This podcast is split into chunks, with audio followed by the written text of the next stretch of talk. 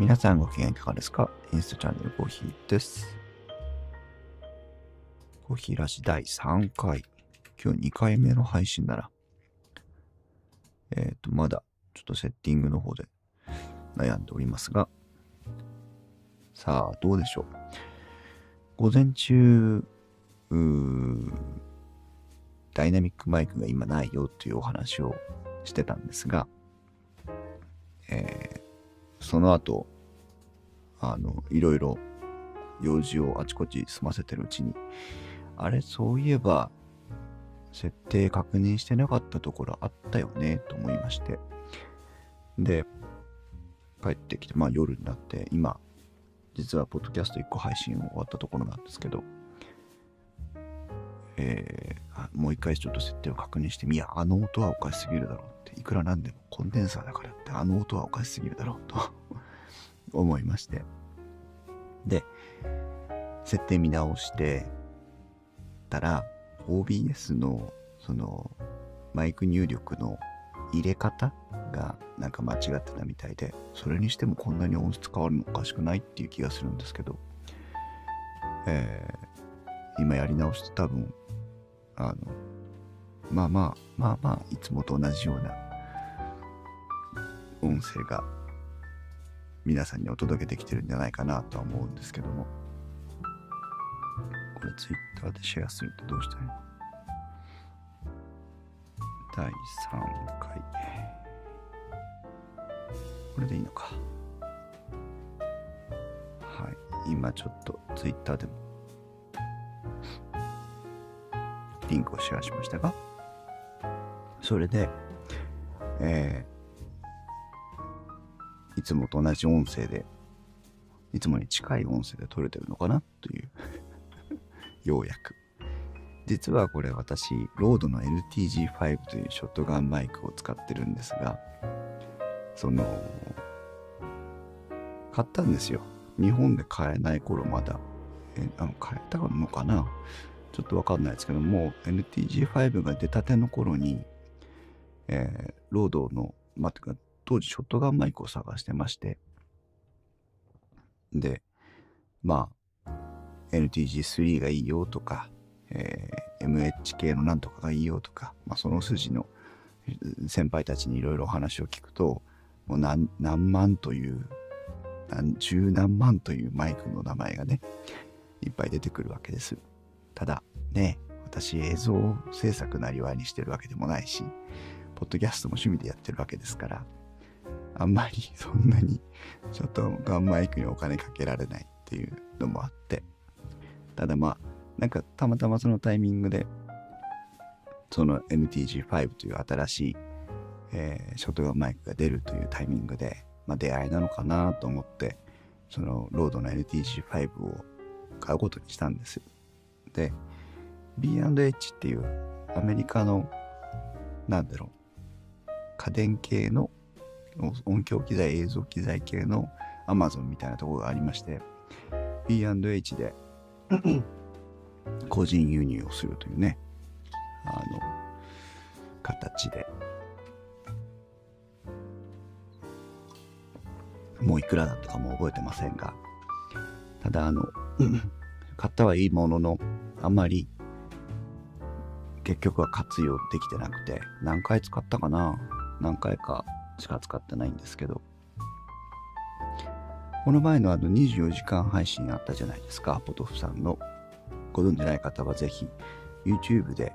あの、All You Need Is Podcast というのを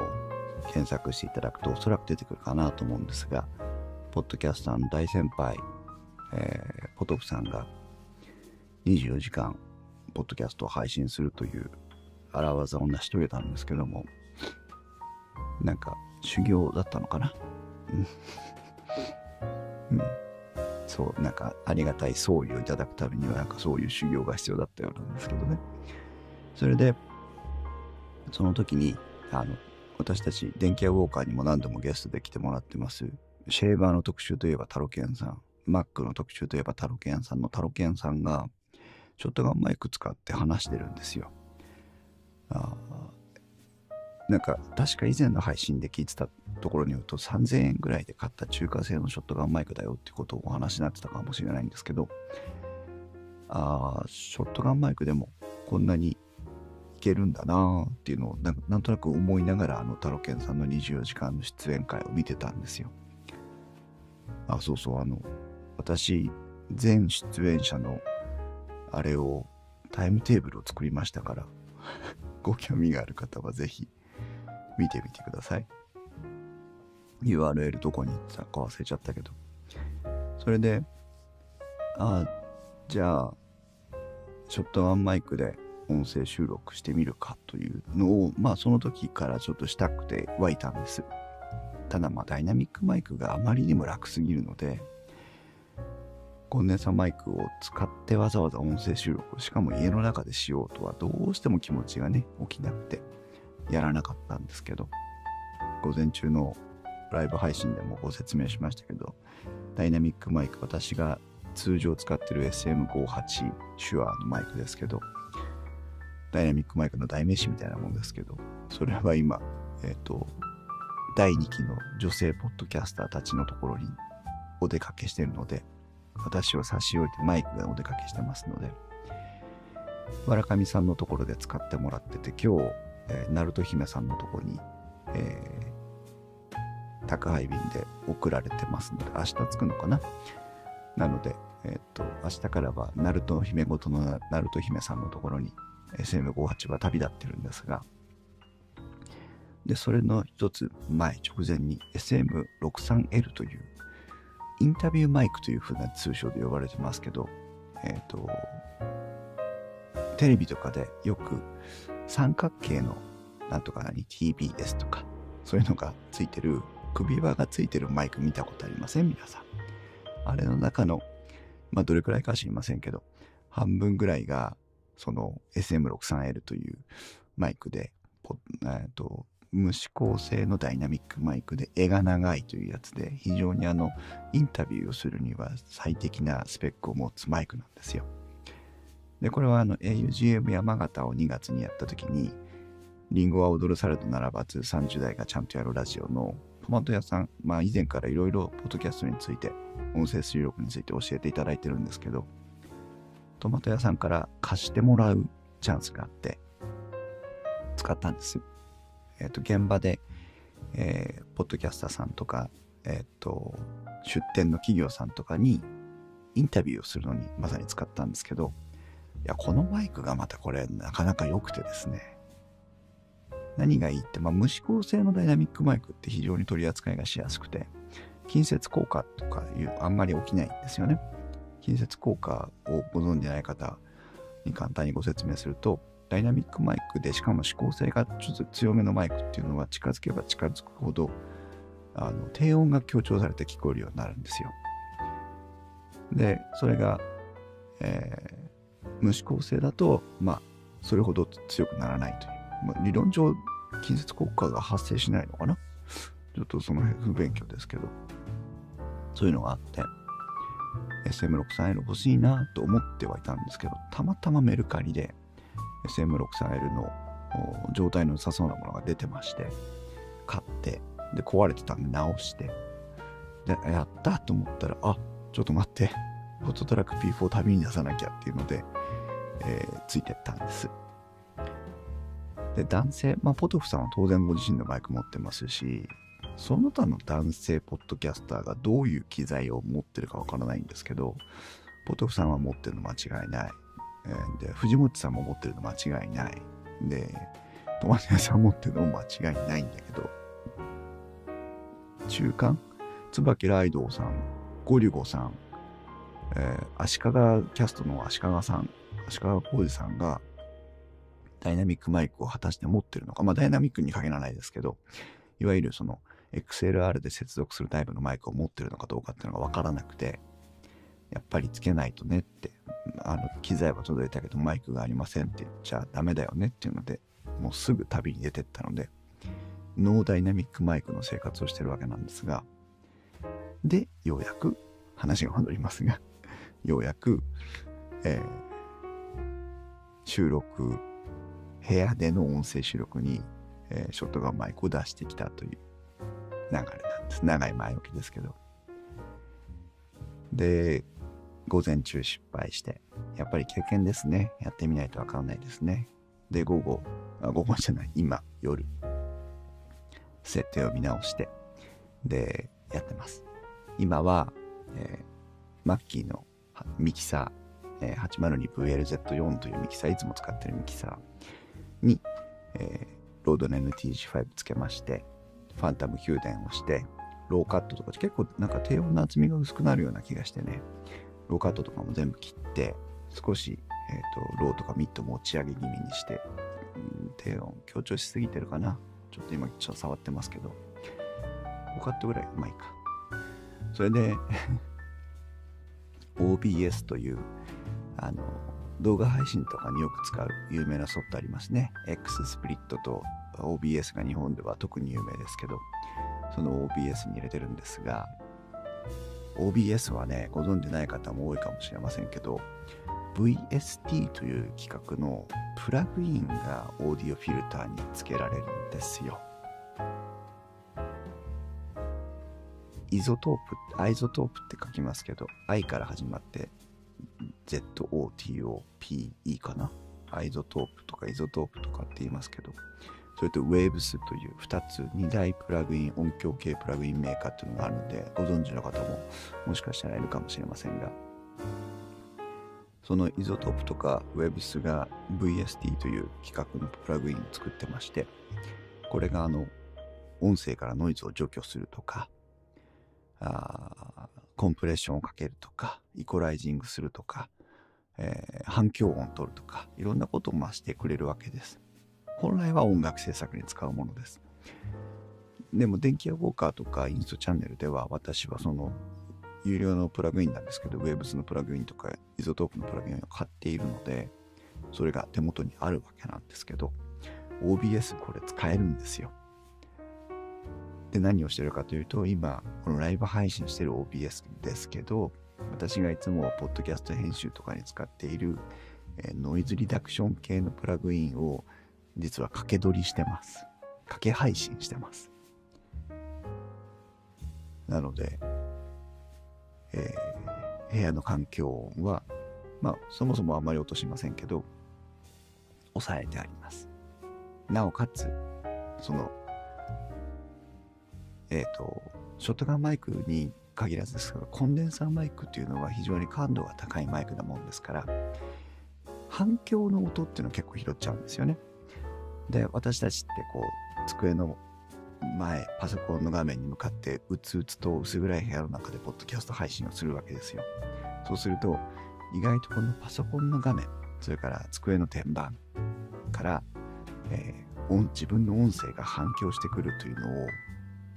マイクが拾っちゃうんですよね、コンデンサーマイクの時は。なので、YouTube 配信とかでもコンデンサーマイクを使って画面のカメラの外からマイキングしてる方なんかだと意外とこの反響音が乗っちゃってあのお風呂に入って聞こえて喋ってるような聞こえ方をするという場面も、えー、時々見かけるんですがこの狭い室内で反響対策をしてないと当然そういうことは起きるんです。当たり前のように。なんですけど、その反響音をリアルタイムで、えっ、ー、と、コンプレッションするというか、あの、抑えてくれるサプレッションから抑えてくれるプラグインも今、掛け取りしてます。掛け、掛け配信してます。なので、意外と、もしかしたら SM58 の時と変わらないぐらいの聞き具合で配信できてるんじゃないかなという期待もあってはいます。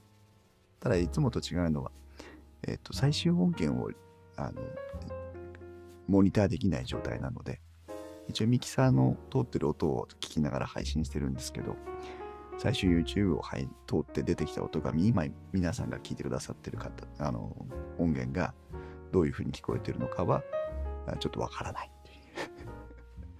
いう状態です。長々とただただコンデンサーマイクをつなげてうまくいったよっていう話を長々と15分もするというね、ことですけども。小平時第3回。あ、今やっとタイトルコールですよ。OBS のマイクセッティングを間違ってましたというタイトルで配信させてもらっておりますが、このライブ配信、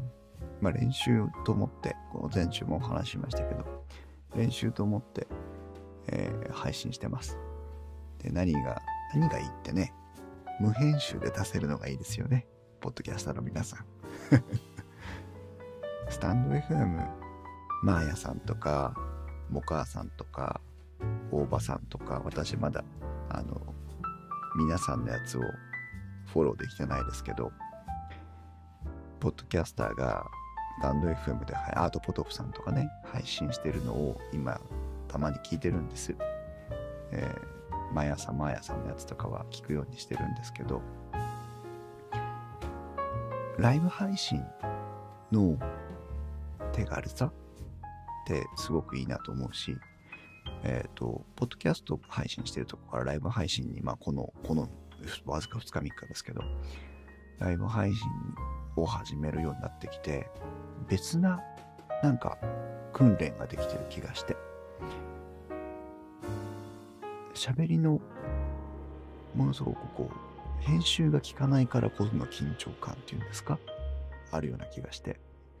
で、私ね、まあ11年もポッドキャストやってきてますから、いろいろ今までも悩みながらいろんなトライアンドエラーをしてきてるんですけど口癖がやっぱりあるんですよね。でその口癖が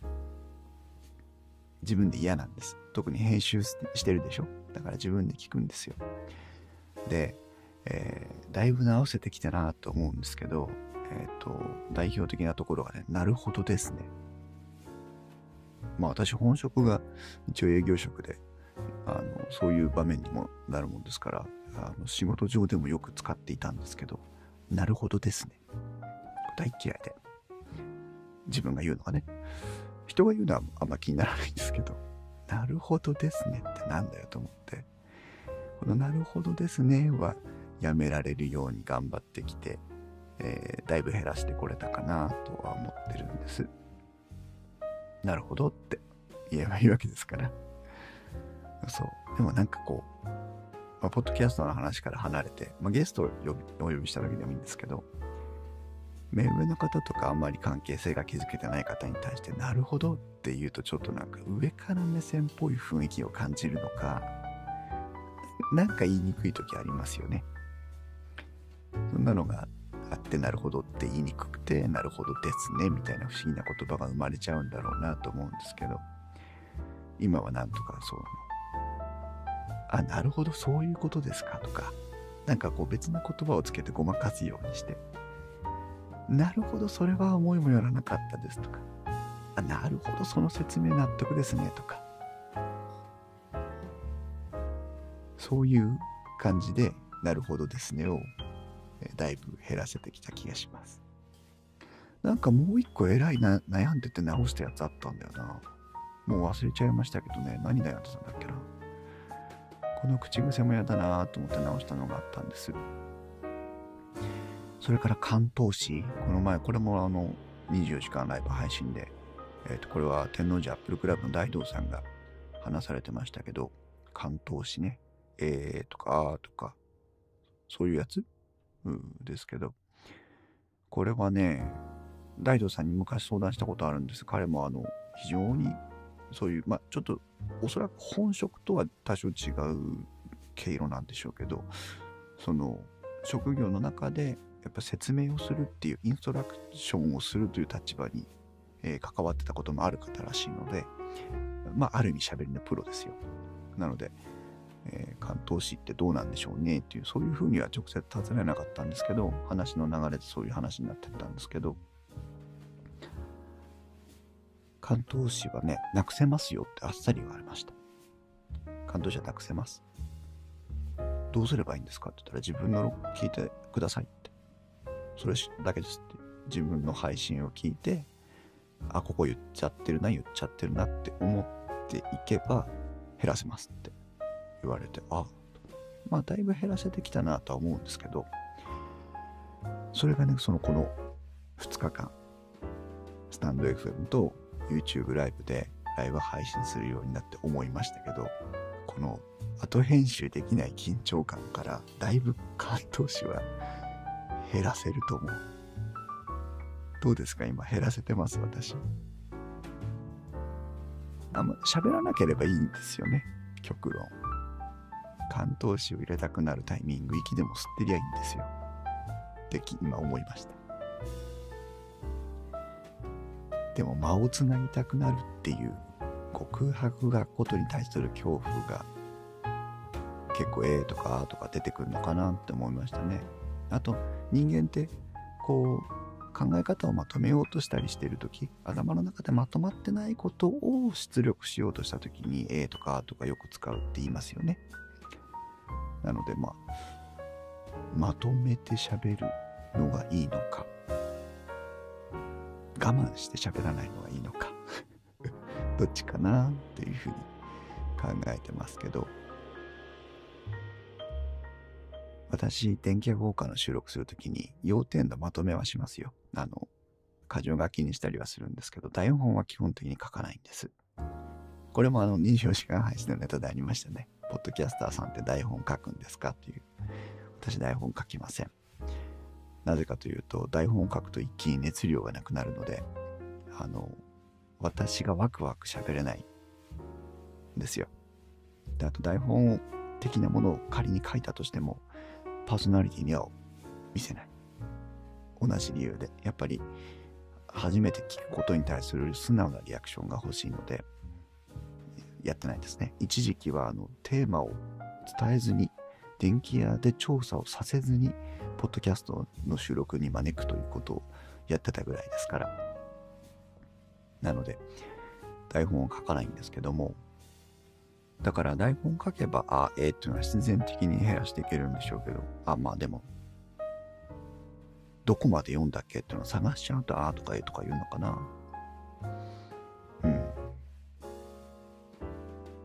うん。ね。まあそんな、そんなこんなです。ライブ配信になって、ああ、映画減らせてるなっていう気がします。これはいい訓練かも。うん。とあれ、もう一個話そうと思ったのが、今、今話そうと思ったのが忘れちゃった。なんだっけな。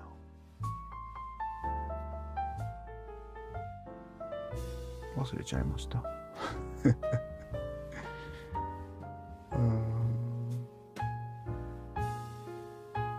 かり忘れちゃった。明日は電気屋ウォーカーの収録があります、皆さん。ぜひ。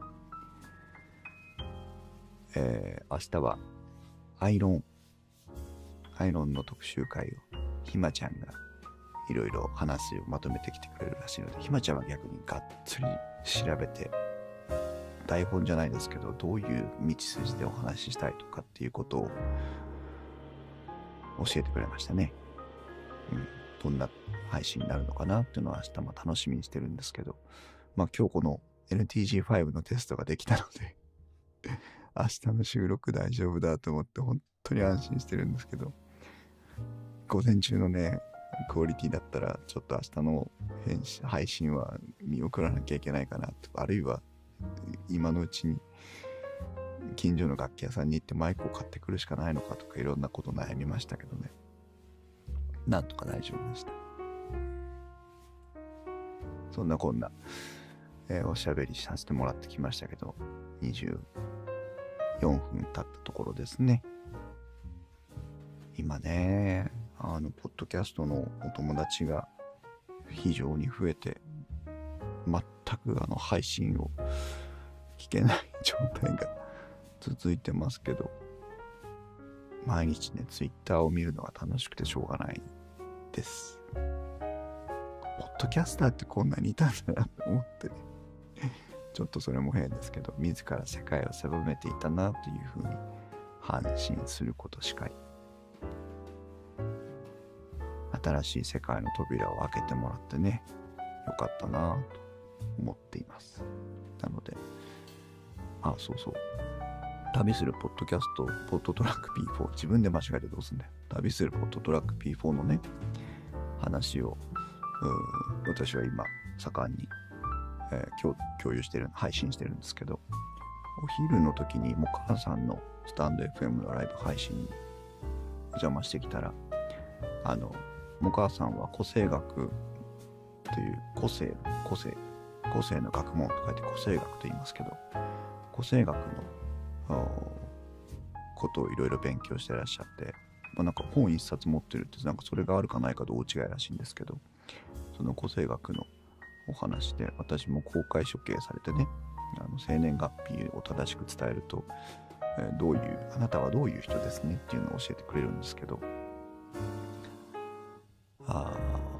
お母さんのスタンド FM の中で、ね、万万人がこう聞く中で、えー、私のお話をしてもらったんですけどなんか今日またその話をちらっとしてくれたんですけど、えっ、ー、と、なんだっけ、大物タイプ。なんか3つぐらい、いろんな見方があるらしいんですけど、その中で1つのカテゴリーが、えっ、ー、と、3つあって、私はなんか大物タイプというやつに所属してるらしいんです。それはあの、コーヒー大物だねっていうことじゃなくて、なんかそういう大物というふうに表現されるグループに入るらしいんですけど、このグループは、何かしましょうよって誰かが言ったことを形にするのを得意にしてるらしくて、なんかこう、広げていく、伝えていくみたいなことを得意としてるらしくて。だから、コーヒーさんがポットトラック P4 を旅するポットトラック P4 っていう企画を始めてるのを聞いて、聞いて、なんかすごく腑に落ちましたというふうに、もかさんからね、おっしゃっていただいたんですけど、そう、今朝はスタバに行ってモカを飲むとツイートしたら、もう母さんですって出てきたんでね、思わず笑いましたけど。はい。そんなことで、いろんなつながりができて、いろんな発見もあって、いろんな成長もあって、いろんな挑戦もあって、2020年はいい年だなぁと思っているところです。皆さんありがとうございます。だらだらと続けてもしょうがないんでね。今日のライブ配信はまたこの辺に、また夜やったりして、夜って今夜だね。この後やったりして。やらないやらない ちょっとまた時間を見つけて、えー、自分の練習のために、